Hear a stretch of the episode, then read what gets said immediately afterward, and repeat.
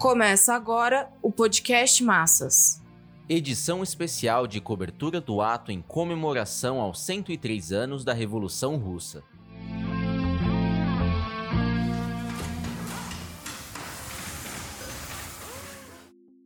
Partido Operário Revolucionário realizou no dia 1 de novembro o ato em memória dos 103 anos da Revolução Russa. O podcast Massas já publicou um primeiro episódio contendo a apresentação do manifesto intitulado Viva os 103 anos da Revolução Russa. Indicamos aos ouvintes que acessem esse episódio. Agora, passamos ao registro das falas dos camaradas durante o ato político um camarada se encarregou de fazer a abertura, mostrando a ligação entre o legado da Revolução Russa e a situação atual. Bem, não poderíamos deixar de fazer esse ato político dos 103 anos da Revolução Russa, assim como não deixamos de fazer também um ato sobre os 80 anos do assassinato de Leon Trotsky e 82 anos da fundação da Quarta Internacional. Fizemos também uma discussão sobre os 10 anos do Estatuto Racial e o lançamento da revista Proletária da Educação. Essas atividades presenciais não é um desafio que o POR faz à pandemia. Não fazemos esse desafio. Essa pandemia, de fato, é de uma violência comprovada. Já estamos chegando a 160 mil mortos no Brasil e mais de um milhão no mundo. E também agora há uma recaída na Europa, que eles estão chamando de segunda onda, e já se prevê também que o Brasil pode ter a sua recaída. Então, o POR não está desafiando esse fenômeno da natureza. O que o POR está fazendo é não baixar a cabeça, é não se calar diante da política burguesa do isolamento social. Aí existe uma ligação entre a pandemia e as respostas que estão sendo dadas a ela. E nós temos total clareza que se o destino das massas, o destino da classe operária, o destino dos explorados ficar na mão da burguesia, o resultado recairá não sobre os ombros dos capitalistas, mas sobre os ombros da classe operária e dos demais explorados. E esses meses de pandemia foram meses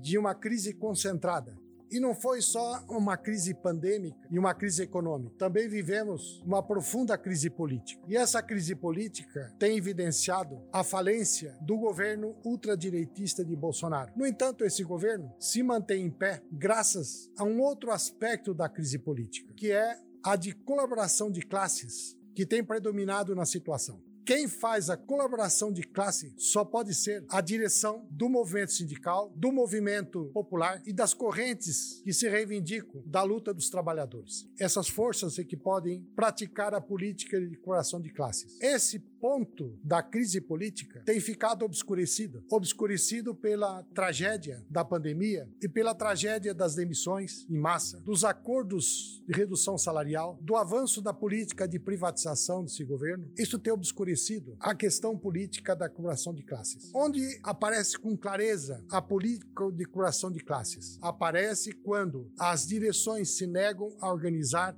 a classe operária que já está trabalhando, que já está no seu trabalho. E se nega também a organizar a fração da classe operária e de demais trabalhadores que nenhum momento deixou de trabalhar. Vocês sabem que pelo menos metade dos trabalhadores tiveram que atravessar a pandemia nos seus postos de trabalho, tomando os ônibus e enfrentando a contaminação. Então, esse isolamento social parcial deixou essa enorme fração dos explorados, essa enorme camada dos explorados, sem nenhuma resposta organizativa para enfrentar os três aspectos da crise: enfrentar a incapacidade da burguesia de proteger os mais pobres, os miseráveis, do avanço da pandemia, a incapacidade da burguesia de não permitir que demitissem quando estivesse isolamento social, e a crise política que demonstrou a falência do poder da burguesia para responder a todos esses problemas. É a isso que o POR se refere. Por isso que o POR em nenhum momento desativou-se como partido. Em nenhum momento deixou de ir nas fábricas. Em nenhum momento deixou de publicar o seu boletim Nossa Classe. Em nenhum momento deixou de defender que somente através das assembleias e da organização coletiva seria possível ter uma resposta coletiva dos trabalhadores. Somente através da organização daqueles que estavam trabalhando no começo e depois a organização do conjunto que hoje está toda ele está trabalhando. Só essa organização, independente de luta com os métodos da classe operária, seria possível enfrentar esse governo e seria possível enfrentar o resultado trágico da crise econômica. Mas o que vimos é que predominou uma política traidora pelas direções sindicais, que até hoje continuam em quarentena. Tem sindicato fechado as portas até hoje. Então, camaradas, nós não estamos desafiando a natureza. Nós estamos enfrentando uma política burguesa e uma política de coração de classe que também é burguesa. Por isso que nós não deixamos de fazer nossas atividades sabendo dos riscos da contaminação. E há uma ideia que prevaleceu no POR e que deve prevalecer sempre entre os marxistas, que jamais os revolucionários abandonam a classe operária em qualquer circunstância que esteja. Jamais. Porque a classe operária esteve sob ataque todo esse tempo e não podia ser abandonada. Era, precisava estar junto dela, no seio dela, em qualquer atividade que, que, que houvesse de ataque da burguesia. E aqui nós tivemos um acontecimento de primeira grandeza, que foi o acordo de demissão de 5 mil operários da Volkswagen. Camaradas, Somente o Pó estava na porta da fábrica com seu boletim. Nenhuma corrente. Onde estavam os revolucionários? Por que não estavam manifestando ali junto com o Pó contra esse acordo maldito? Não, só existia o boletim nossa classe. E que nós tínhamos que colocar na grade, porque nós não podíamos entrar para dentro da Assembleia, porque foi, a Assembleia foi fechada. E os burocratas ainda quiseram impedir a nossa distribuição, porque os operários iam buscar o canudinho para fazer a leitura do boletim nossa classe. Está aí um exemplo gráfico da importância que teve essa luta. Então, camaradas, repito, não não estamos desafiando a natureza, porque a natureza não se desafia. O que estamos fazendo é um enfrentamento a uma política que prevaleceu durante todo esse período e uma política que sustenta o governo Bolsonaro. Aqueles que falam fora Bolsonaro, mas depois pratica conciliação de classe e sustenta o Bolsonaro. Porque o Bolsonaro só vai cair se a classe operária se levantar contra ele. Não vai cair pelo parlamento, como querem do impeachment. É falso esse caminho. Ou organiza as massas contra esse governo, ou esse governo continua. E continua descarregando a crise sobre a classe operária. E vai continuar no ano que vem, que vai ser um ano de uma grave crise econômica no país. Então, faço essa abertura desse ato para mostrar a importância, a relevância de dois atos que fizemos aqui e que estamos fazendo hoje, completando dois atos. O dos 80 anos do assassinato de Leon Trotsky e dos 82 anos de fundação da Quarta Internacional e esse ato de hoje, que é de 103 anos da Revolução Russa. Eu acredito que esse deve ser um um dos poucos atos no mundo em defesa da Revolução Russa. Porque está todo mundo escondido debaixo do lençol. E estão escondidos debaixo do lençol não por causa da pandemia, mas por causa da sua política de coração de classe. Por isso que estão acobertados. Na sequência, uma companheira fez uma exposição sobre o discurso proferido por Lenin de homenagem ao militante bolchevique chamado Sverdlov, que o POR publicou no jornal Massas 621.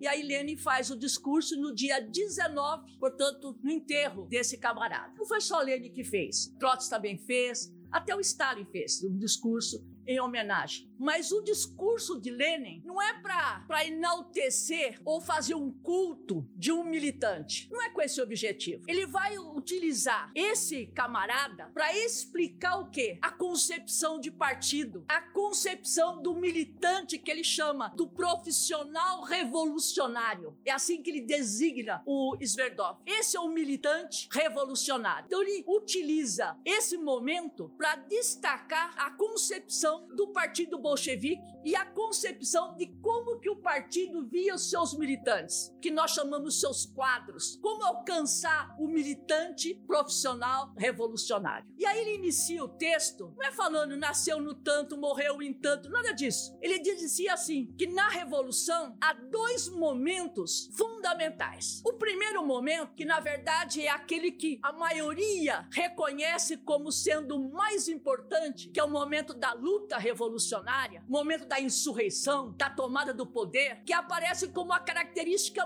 mais importante da revolução, Lenin vai dizer: esse momento é fundamental, mas ele não é o mais importante. E ele vai dizer: é fundamental porque não há possibilidade de uma revolução proletária ou de uma revolução qualquer que retire uma classe que está no poder sem ser violenta. E aí, qual é a característica da revolução proletária? Que essa violência é a violência das massas revolucionárias para arrancar a classe que está no poder. Esse é um momento, ele fala um momento muito importante, mas não é o mais importante. Ele diz o mais importante é o momento que ele chama do curso da revolução, porque esse momento é longo, às vezes, ele é muito é permanente. E nesse momento, ele diz assim, é o momento em que os militantes e o partido têm a tarefa de organizar a classe operária e organizar as massas trabalhadoras para o triunfo da revolução. Ele fala assim: nesse momento é o momento em que aparecem figuras, aparecem militantes do, da estatura de um Sverdov. É, um, é um organizador do partido, é um impulsionador, é aquele que vai estar na frente, não no dia da batalha, mas aquele que passa anos, anos organizando a classe operária, organizando essa vanguarda e organizando o partido para o triunfo da revolução. Então, esses dois momentos, ele diz assim: Sverdov, ele vai encarnar tanto esse momento da organização como o momento da insurreição. Então, ele encarna esses dois momentos da história da Revolução Russa de 1917.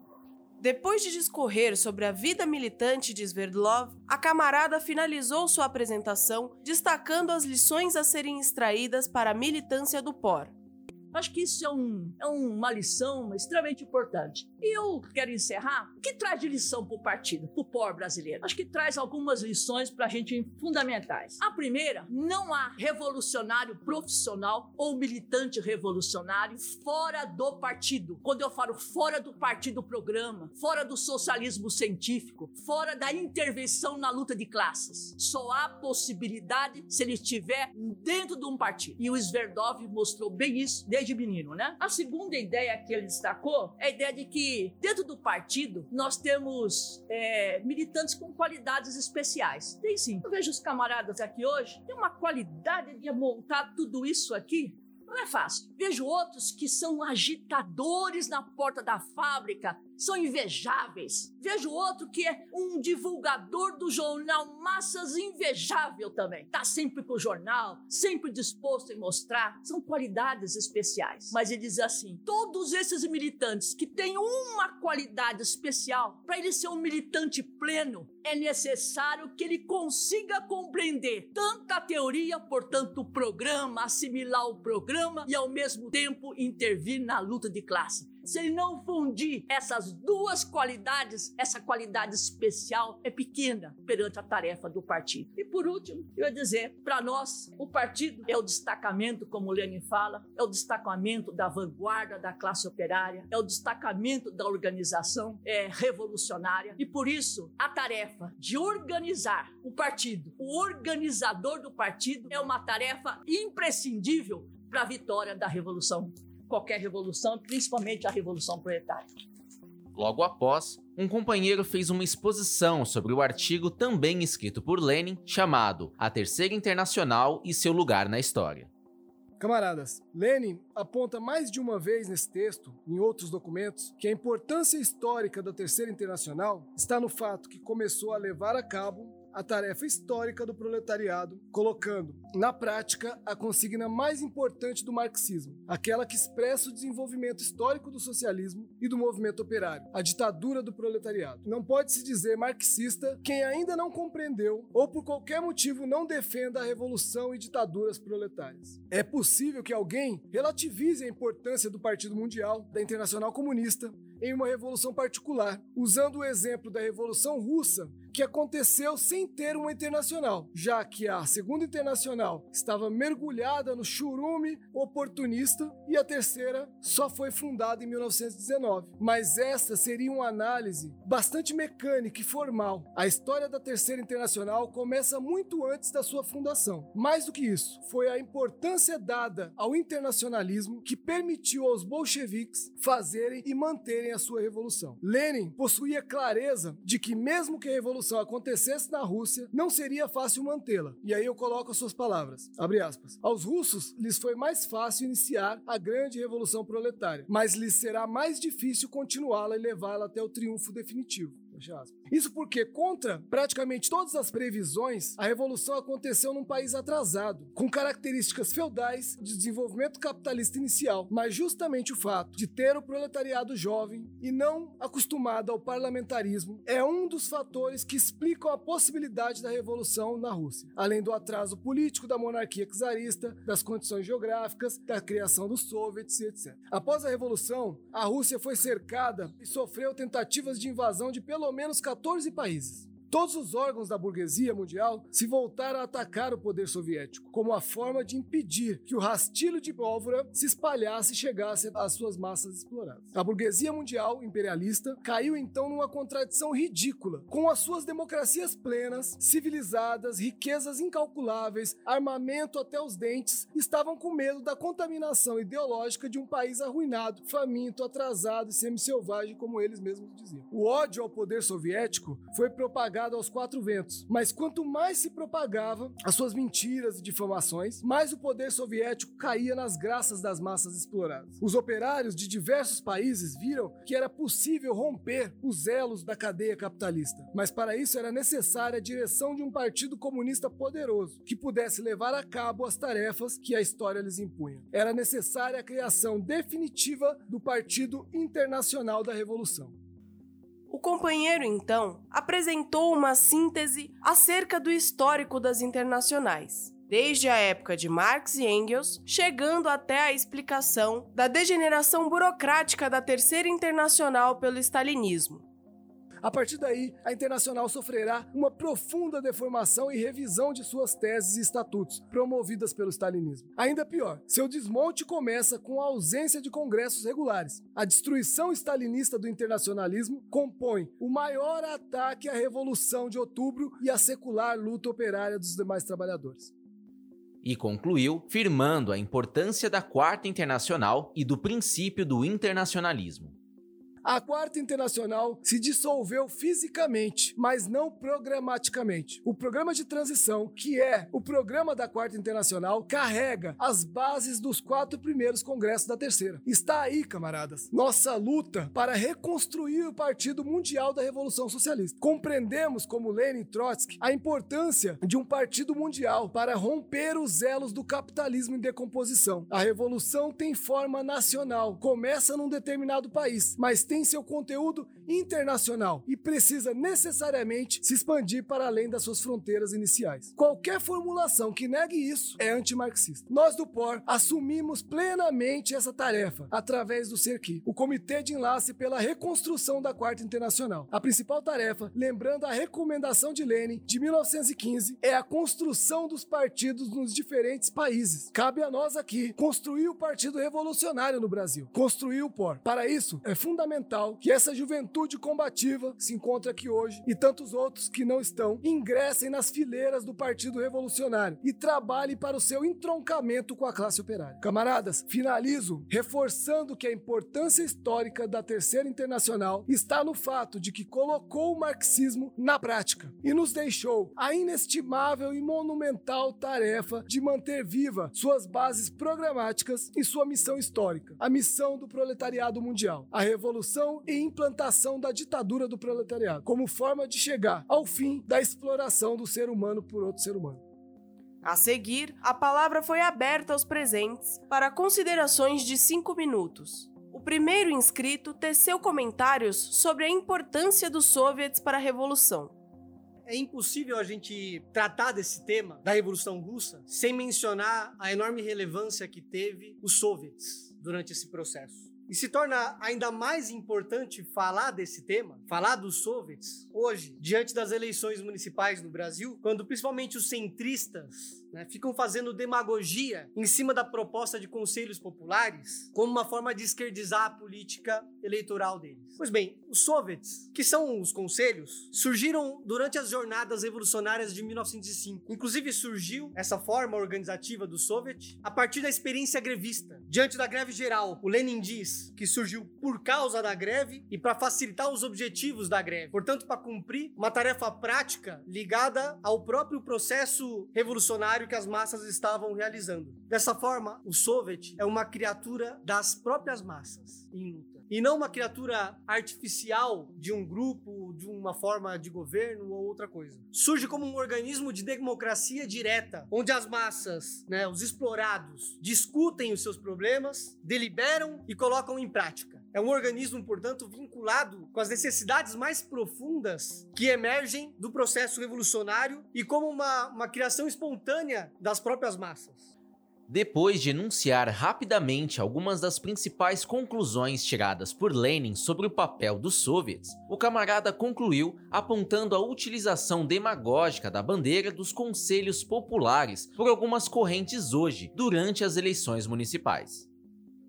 Assim como o sindicato é uma forma das mais elementares na luta econômica dos trabalhadores, o Soviet vai assumir essa função né, de, de exercer mesmo o papel de frente única nas condições, e como forma mais elevada, de frente única nas condições em que o proletariado já está na fase de luta pelo poder. E por que, que, é importante dizer isso? Porque eu mencionei no começo do texto os eleitoreiros, né, no começo da fala, os eleitoreiros que dizem que é, precisamos votar neles, porque chegando ao poder pela via eleitoral, eles vão criar os conselhos populares, né, que seriam, na boca desses caras, caras a forma de aprovar reformas, enfim, de, de realizar um governo dos trabalhadores capaz de satisfazer as necessidades dos oprimidos. E o que a gente vê, né, pela experiência da Revolução Russa e de outras revoluções, é que o soviet só pode ser uma criatura das próprias massas. Essa forma soviética é uma criatura das massas e das massas em luta. Jamais poderá cumprir a sua função como organismo da revolução, né, e futuramente como órgão da ditadura do proletariado, como fruto de uma medida administrativa tomada pelo Estado burguês, como sonham esses utopistas reacionários centristas que estão aí agora na, nas praças arrancando voto.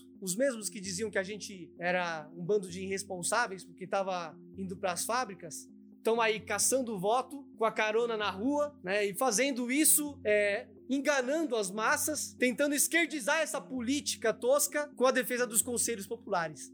A gente não se engana com isso, a gente sabe pela experiência histórica do proletariado, que essa, essa forma de organismos soviéticos é uma etapa essencial de qualquer processo revolucionário, porque a gente precisa desses organismos para centralizar a luta contra a burguesia e como formas do poder proletário revolucionário futuro.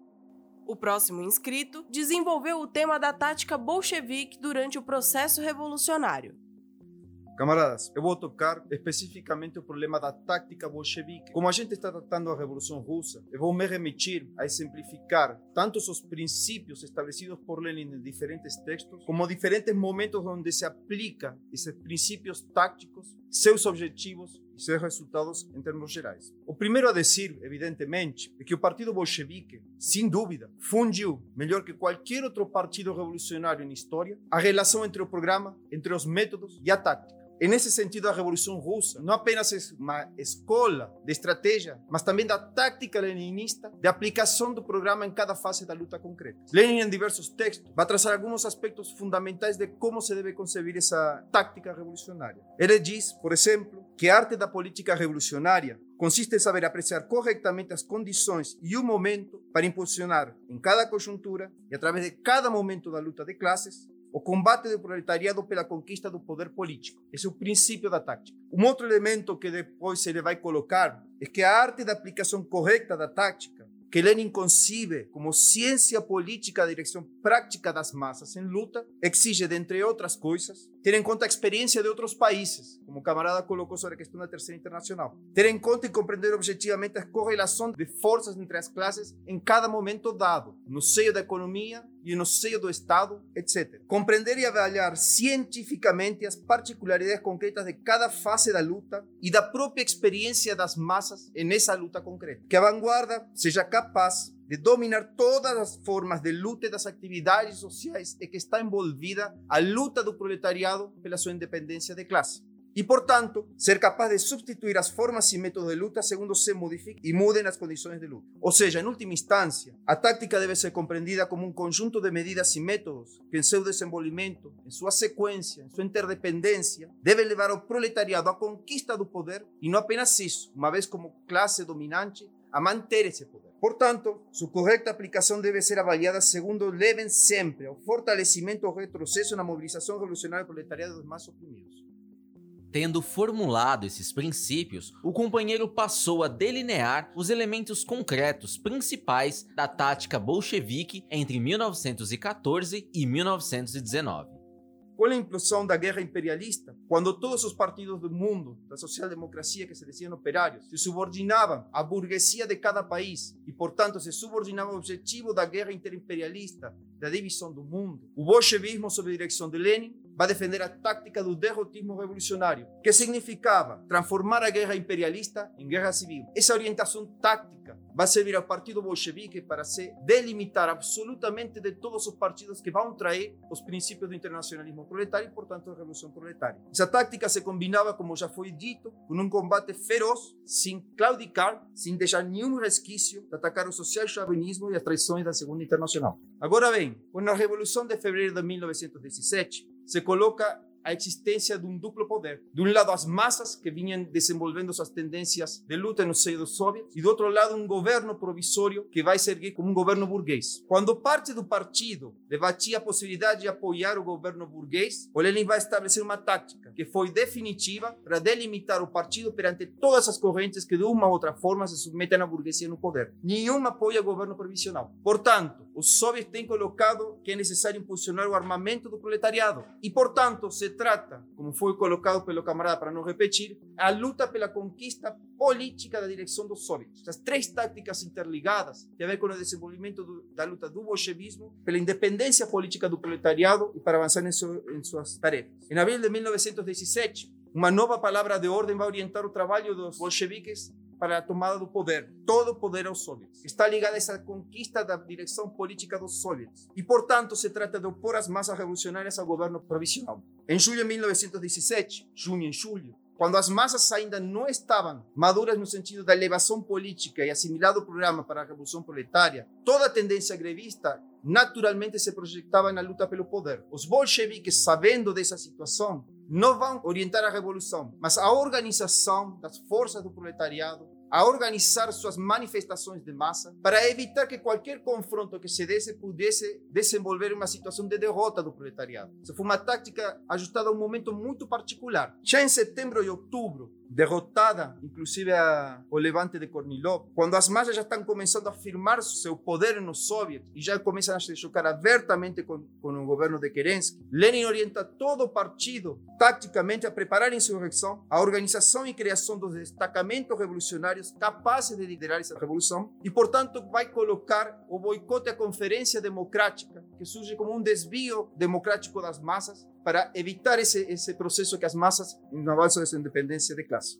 Enfim, depois tem outros momentos onde a tática leninista vai se comprovar como, como um elemento de, de fortalecimento da de classe do proletariado. O que eu queria aqui finalizar, que se você vê nesse curto período histórico, no sentido de 14 a 17, se se quer de abril outubro de 17, vocês vão ver como um partido vivo, penetrado nas massas, vai avaliando cada conjuntura dada para poder ajustar sua atividade prática no seio das massas, com o objetivo de fortalecer a independência política da classe do proletariado e criar as condições para que essa independência política avance uma elevação da consciência socialista e, portanto, se orienta a sentido da tomada do poder. Todos os momentos da, da, da tática leninista sempre estiveram com o olho visto na tomada do poder pelo proletariado, acompanhar a experiência prática das massas e transformar o partido em sua direção física, prática dessa luta concreta em cada momento dado. O ato prosseguiu com uma fala sobre a publicação da sessão no jornal Massas, chamada Apontamentos sobre a História do Partido Bolchevique. O camarada destacou dois aspectos principais, sendo o primeiro deles a polêmica em torno do Tratado de Brest-Litovsk. Então, como se vê, a... era uma luta política que estava dada para definir exatamente como enfrentar essa situação nesse momento e Lênin, como se vê, estava em minoria. Teve que dar uma luta política de dezembro até março para poder colocar essa tese de que era necessário mesmo, com anexações, da Polônia, que era a exigência da, da, Alemanha, fazer o acordo porque, diferentemente do que o Bukharin estava colocando em sua proposta, que era a guerra revolucionária, as condições não estavam dadas, porque o exército estava desorganizado, estava se desmanchando, e o exército vermelho estava em construção, sobre um princípio de voluntariedade, ou seja, não havia condições de fazer o um enfrentamento naquele momento. Deu a luta política e depois de, da, em, maio, em março, conseguiu aprovar, ganhar a maioria do partido para essa linha de fazer o acordo mesmo com anexação da Polônia, se era colocado, mas foi aprovado e se comprovou o acerto, porque ele vai colocar exatamente, é, depois vai caracterizar a posição de Trotsky de que não era uma, um grande problema. Mas qual era o problema da posição de Trotsky? Porque se não assinasse, colocar fim à guerra, depois poderia ter que assinar em condições piores, com a ofensiva da Alemanha sobre a Rússia. Contra a Bukharin, ele coloca como pior e a mais grave, o erro maior seria a do Bukharin, por quê? Porque com a ideia da guerra revolucionária, que não estava dada, ele vai caracterizar como inconsequente, pelos argumentos que já coloquei, e vai caracterizar como a chamada inconsequente com sua fraseologia revolucionária. E o Lenin vai fazer uma caracterização como já foi colocado, de que a fraseologia revolucionária é a repetição de consignas revolucionárias sem levar em conta as circunstâncias objetivas em um dado momento. As consignas são excelentes, brilhantes, exaltam os ânimos, mas carecem de fundamentos. Conclui Lane: se a fraseologia revolucionária fosse colocada em prática, levaria à derrocada da Revolução Russa. Então, esse é uma, um momento tático que foi como o Lane via e analisava a correlação de força que já foi colocada colocado aqui para definir qual era a tática. O segundo ponto destacado foi sobre as teses sobre a situação atual, documento escrito por Lenin em maio de 1918. O outro ponto que dos apontamentos que tá, já foi mencionado é sobre as medidas que deveriam ser tomadas. Logo após a firma do Acordo de Brest-Litovsk, a miséria, a fome, o cerco imperialista contra a Rússia, a guerra civil contra a burguesia imperialista e todas as mazelas que estavam colocadas, as medidas econômicas que deveriam ser colocadas para resolver o problema da fome. Então, tá, Lênin vai defender, em maio de 18, um projeto que se chama Tese sobre a Situação Atual. Lênin estabelece 12 pontos que deveriam ser aplicados de forma emergente, por três meses apenas, tática, para colocar fim a essa situação da miséria e da fome. Os 12 pontos que ele vai colocar mostra que, para frente à revolução, no processo revolucionário e na tomada do poder, na, na transição do do Estado operário para o socialismo, não há espaço para centristas, não há espaço para pacifistas e muito menos para românticos. Outro companheiro tomou a palavra para falar sobre o processo de burocratização do Estado operário. Camaradas, a Revolução Russa tem uma particularidade que nenhuma das outras revoluções que antecederam, as revoluções burguesas de outras classes sociais, possuiu. Quando a burguesia vai fazer as suas revoluções, ela já está em elevado grau de controle sobre a economia.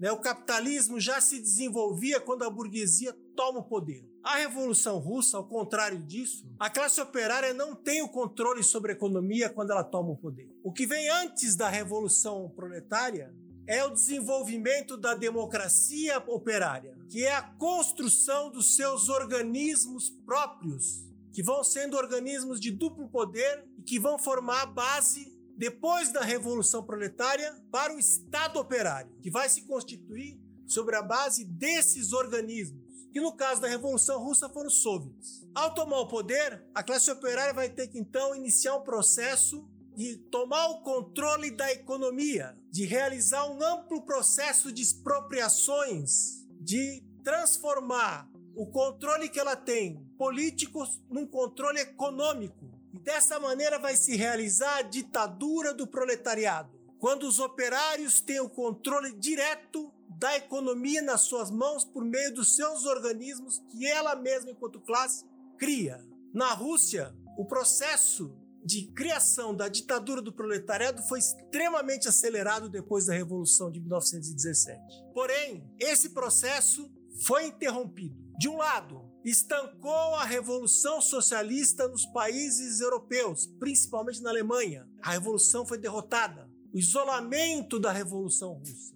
Isso criou uma tremenda dificuldade econômica para um país que era essencialmente agrário e que tinha que desenvolver sua indústria como parte do desenvolvimento da ditadura do proletariado. Nesse momento, a guerra civil na Rússia causou uma destruição física da economia monumental e uma destruição física da vanguarda que tinha acabado de fazer a revolução em larga escala, em centenas de milhares de pessoas.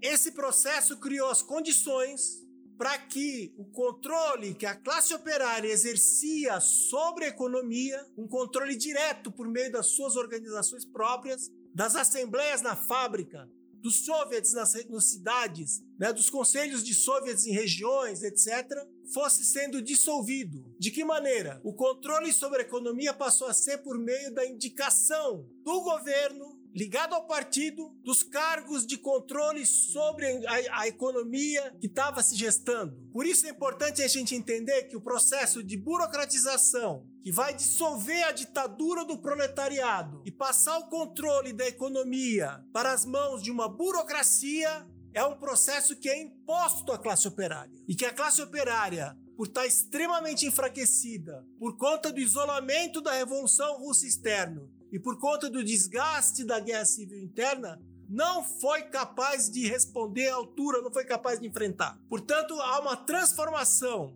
por meio da dissolução da ditadura do proletariado na constituição de uma ditadura burocrática que substitui em oposição à ditadura do proletariado. Esse percurso histórico é importante porque ele rompe, do ponto de vista prático, concreto, com aquela ideia estúpida que diz que o stalinismo é a continuidade do leninismo, quando na verdade, do ponto de vista prático, ele vai se concretizar como uma negação, como uma destruição da ditadura do proletariado e a sua substituição pela ditadura burocrática.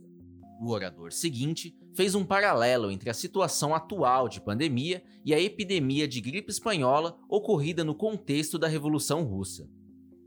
Bom, eu vou tocar em dois pontos. Primeiro, fazer algumas considerações sobre a conjuntura atual, no que diz respeito à crise econômica e sanitária. Em seguida, fazer algumas considerações sobre a experiência que a Revolução Russa traz para lidar com essa situação. E a primeira consideração que deve ser feita é que a mutação de um vírus em si é um processo natural, mas a propagação de um vírus de uma cidade da China para cinco continentes, a ponto de atingir 40 milhões de pessoas, matar mais de um milhão de pessoas, e potenciar uma crise econômica que já existia, que até o momento já deixou de 300 a 500 milhões de desempregados no mundo e vai aumentar só nesse ano em 100 milhões o número de famintos, isso não é um processo natural. É resultado da decomposição do modo de produção capitalista. É resultado da decomposição de um modo de produção que não garante a devida centralização das forças produtivas, o devido uso de todos os recursos técnicos, científicos que existem para conter a disseminação de um vírus que é um processo natural. E diante desse cenário, as direções não chamaram as massas às ruas para defender a manutenção dos empregos, dos salários, da saúde pública. Pelo contrário, defenderam que todos ficassem em casa, se utilizando de um falso discurso de proteção à vida, dissolveram as assembleias. É, alguns partidos suspenderam congressos, como é o caso do PSOL. A Frente Povo Sem Medo, que é composta pelo PSOL, pelo PT, chegou a publicar uma nota em que eles declaravam a suspensão dos atos convocados para março e dizendo que era o momento de confiar nos prefeitos, nos governadores, na burguesia no Estado burguês que estava descarregando e ainda está descarregando o peso da crise sobre os explorados.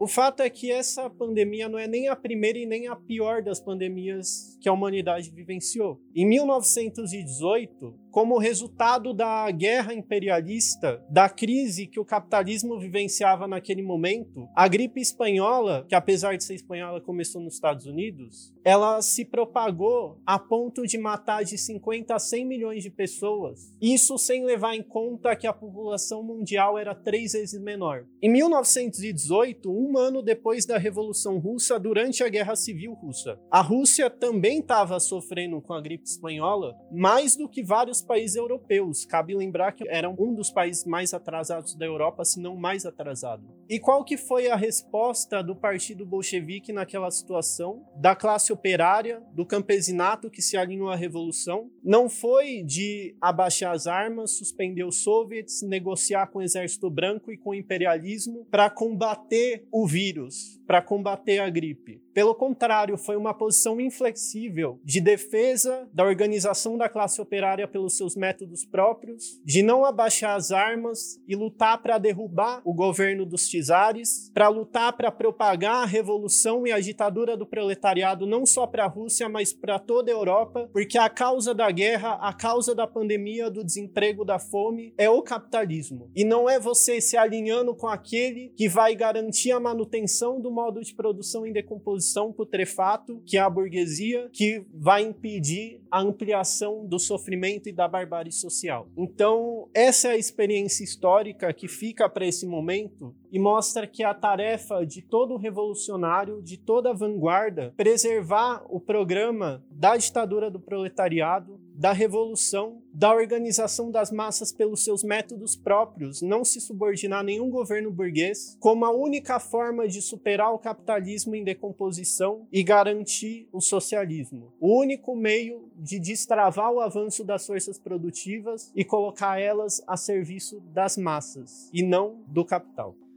Dando continuidade, uma companheira se inscreveu para falar a respeito dos obstáculos que o Partido Bolchevique teve de superar até a Revolução de Outubro. Primeiro que o Partido Revolucionário, para se construir na Rússia, ele precisou vencer o populismo, os métodos do terrorismo, o método do parlamentarismo e a Revolução Pacífica. E nesse ponto do parlamentarismo, ele está muito parecido aqui, não é no Brasil. Aqui nós temos que vencer o parlamentarismo, e todos os companheiros de, deram exemplo é, da eleição. E a companheira não pôde deixar de fazer uma comparação entre passado e presente ressaltando os obstáculos impostos pelas burocracias sindicais hoje não é só o vírus. Nós temos uma pandemia, mas antes da pandemia nós já tínhamos uma política de conciliação de classe, uma quebra da greve dos petroleiros, depois pouco movimento do dia 18 de março, aí veio a pandemia. E as direções dos sindicatos, as direções dos partidos burgueses em defesa da vida criaram um mecanismo chamado Assembleia Virtual. Todos os sindicatos entraram em virtual e os operários, uma parte ficou em isolamento social, outra parte trabalhando. Hoje, toda a classe operária está trabalhando. A classe operária, toda ela, está na fábrica. Nós somos uma fábrica e o operário falou: cadê o sindicato que não vem aqui responder às nossas dificuldades de salário, de condições de vida? E o sindicato está fechado, está na internet. Um operário simpatizante do POR se dirigiu ao plenário para enaltecer a intervenção do partido. Eu já tenho lido muitas coisas sobre a Revolução Russa e tenho aprendido aqui com esse grande partido que esse é o verdadeiro partido meu. Não sou filiado, mas enquanto eu viver, eu contribuirei modesta parte, porque eu sei que esse partido é o partido que tem as propostas marxista-leninista e trotskista. Esse é o verdadeiro partido. Ele me representa. Eu vejo nesse partido a libertação da classe operária. Agora, vai ser um longo caminho pela frente, uma grande luta pela frente. Mas isso aí, camarada, não tem, não é de nós fraquejar. Pelo contrário, nós temos que marchar, organizar os operários, ir para as fábricas, intervir no sindicato, entrar dentro desses covil de, de malandros, vocês sabem muito bem, então, camarada, eu estou plenamente cumprimentado, contente com esse partido. Estou como operário, vou morrer daqui uns dias. Mas vamos ver que hoje eu sei que no Brasil tem um partido que de fato representa a classe operária e defende a ditadura do proletariado. A última inscrita retomou o artigo sobre Sverdlov, particularmente o tema da autoridade moral do militante revolucionário partido se forja e o militante se forja numa unidade, e esta unidade se constitui num processo prático-teórico e teórico-prático, o Lenin vai colocar que isso se realiza na formação da autoridade moral do militante. E essa autoridade moral do militante não é uma autoridade metafísica, não é uma autoridade que se impõe de cima para baixo, não é uma autoridade moral, não é uma moral, portanto, que se baseia em princípios gerais que cada militante vai assumir como se fosse uma religião. Mas a autoridade moral do militante, ela se forja na luta revolucionária do dia a dia, frente à sua à proposição e à sua direção uh, junto às massas. Um companheiro ficou encarregado de fazer o discurso de encerramento do ato e iniciou indicando a enorme fonte de ensinamento que foi a experiência da Revolução Russa. A Revolução Russa é um grande acontecimento cuja aprendizagem, se pode dizer, é quase que infinita porque a Revolução Russa se liga às outras revoluções. Após essa colocação, o camarada expôs brevemente algumas das experiências revolucionárias do século XX. A partir disso, desenvolveu a caracterização feita pela Terceira Internacional antes da degeneração stalinista, de que a época em que vivemos é de guerras, revoluções e contra-revoluções. Então, nós, nós temos depois da Revolução Russa uma conflagração constante de revoluções e contra-revoluções. E a Terceira Internacional caracterizou que o momento em que se vivia era um momento e que o capitalismo não poderia sobreviver a não ser por meio de revoluções e contra-revoluções. Então veja, camarada, nós estamos falando de um, mais de um século, um século e três anos atrás. Mas, estudando os documentos da época, é como se nós estivéssemos vendo hoje. Porque as fundamentações da Revolução Russa é uma fundamentação que se baseia numa caracterização do capitalismo da época imperialista. O capitalismo da época imperialista é o capitalismo da época de desintegração, de guerras, revoluções e contra-revoluções. Isso todo o século XX passou assim e o século XXI vai continuar. Então, o estudo da Revolução Russa, a compreensão da Revolução Russa, não é para diminuir a importância das outras revoluções. Mas é exatamente para mostrar como nós temos que estudar todas as revoluções, inclusive compreender seus limites, seus fracassos, porque nós somos apenas um elo da história. Hoje nós estamos num elo da história aqui. Vocês olhando esse pequeno plenário, parece que estamos falando uma coisa exorbitante. Do ponto de vista de forças materiais, seria exorbitante, mas do ponto de vista do programa da Revolução Proletária, nós estamos no elo da história que avança. E se não temos maior força material, é porque a classe operária sofreu uma grande retração. A classe operária sofreu um retrocesso que é um dos maiores da história do capitalismo. E o camarada passou a desenvolver melhor essa questão do retrocesso da classe operária internacional. Quando começa o retrocesso? Quando começa a desmoronar o partido bolchevique na União Soviética sob a tutela de Stalin. Isso ninguém pode apagar da história, não tem como. Senão ninguém explica o que é a restauração capitalista. Não se entende por que um Estado operário, com o poder da classe operária que já, já estava estabilizado, participa da Segunda Guerra Mundial numa aliança com o imperialismo, não para usar taticamente o imperialismo, porque tem que usar as divisões do imperialismo taticamente, mas aplicando uma política que é anti-leninista. Qual é a essência da política leninista nas guerras imperialistas? A essência, ponto 1, um, caracterizar como guerra imperialista. Ponto 2, lutar para transformar a guerra imperialista em guerra civil contra seu próprio governo. Ponto 3, contra a partilha do mundo jamais uma paz com anexação ou uma paz como partilha do mundo. Essa é a doutrina leninista para a guerra imperialista e foi com ela que o proletariado russo venceu. Qual foi a política aplicada na Segunda Guerra por Stalin? Participou da partilha do mundo. Os Estados Unidos criaram a ONU e com ela o que foi feito? Criaram o Estado sionista de Israel, que é colonialista, é? com apoio de Stalin. Tratado com Hitler. Então veja bem, o retrocesso do proletariado ele se deu justamente com a desintegração da União Soviética. Assim como o maior passo que o proletariado deu foi com a Revolução Russa, o maior passo que ele deu foi constituir o Estado operário na forma da democracia soviética, na expressão da ditadura do proletariado, na concepção marxista da ditadura do proletariado. Esse foi o grande passo. Justamente essa revolução ao sofrer uma derrota, ela levou a um retrocesso histórico jamais visto pela classe operária. Porque na União Soviética, a restauração levou a uma desmoralização dos partidos comunistas do mundo inteiro, permitiu, favoreceu a burguesia a fazer campanhas contra o leninismo, a deformar a noção de ditadura do proletariado.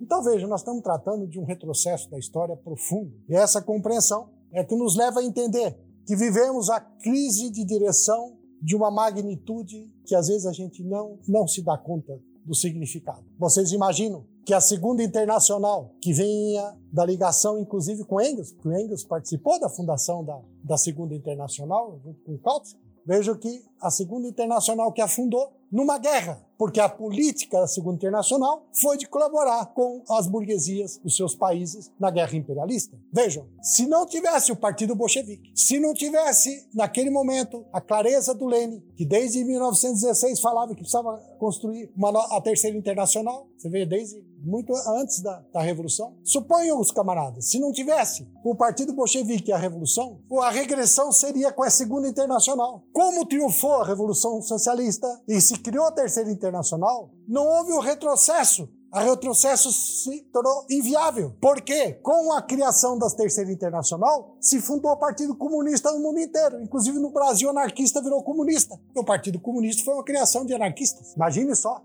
Que coisa fantástica, não? Vocês já viram anarquista virar comunista? É uma coisa da história e só uma força enorme da revolução. Então vejam, nós tivemos um período da história em que o proletariado estava se fortalecendo e construindo suas direções. E Lênin fala uma coisa, caracteriza da Terceira Internacional, que me parece de muita importância. A Terceira Internacional era mais do que um partido da Revolução Mundial. A Terceira Internacional era a expressão da ditadura do proletariado mundial. Essa noção, que não é bem desenvolvida pelo próprio Lenin, mas aparece nos seus escritos, está dizendo o quê? Que a Terceira Internacional era um instrumento já da transição do capitalismo para o socialismo em nível mundial, embora ainda a revolução estivesse contida nos marcos da Rússia, da União Soviética. Então, destruir a Terceira Internacional, fechar a Terceira Internacional, vocês imaginam? Existe um crime maior na história do que esse? Vocês conhecem um crime contra a classe operária do que destruir uma internacional? A internacional que Lenin se matou,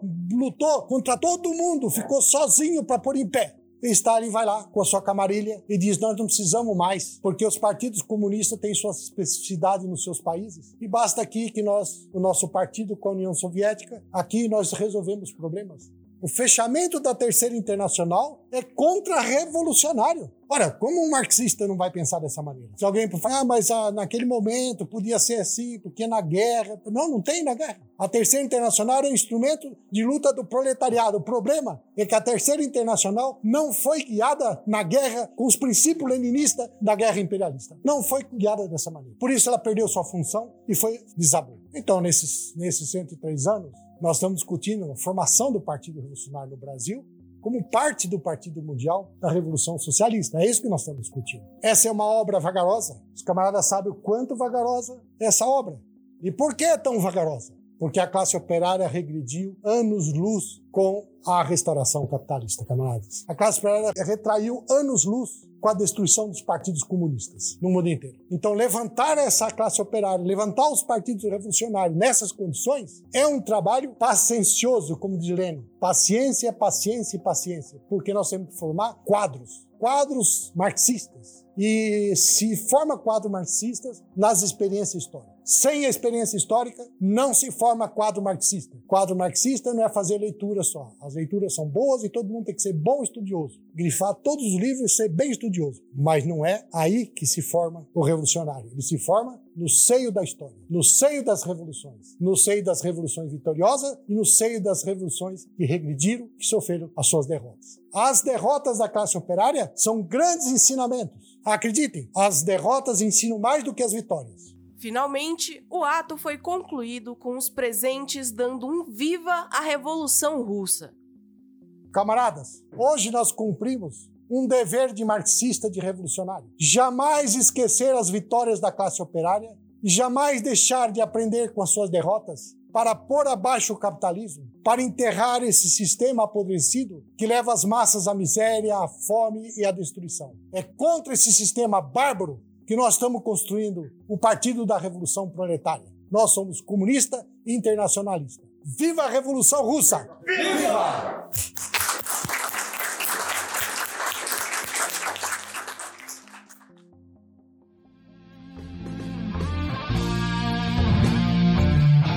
Esse podcast é apresentado pelo Partido Operário Revolucionário, membro do Comitê de Enlace pela Reconstrução da Quarta Internacional. Para mais informações, acesse formassas.org.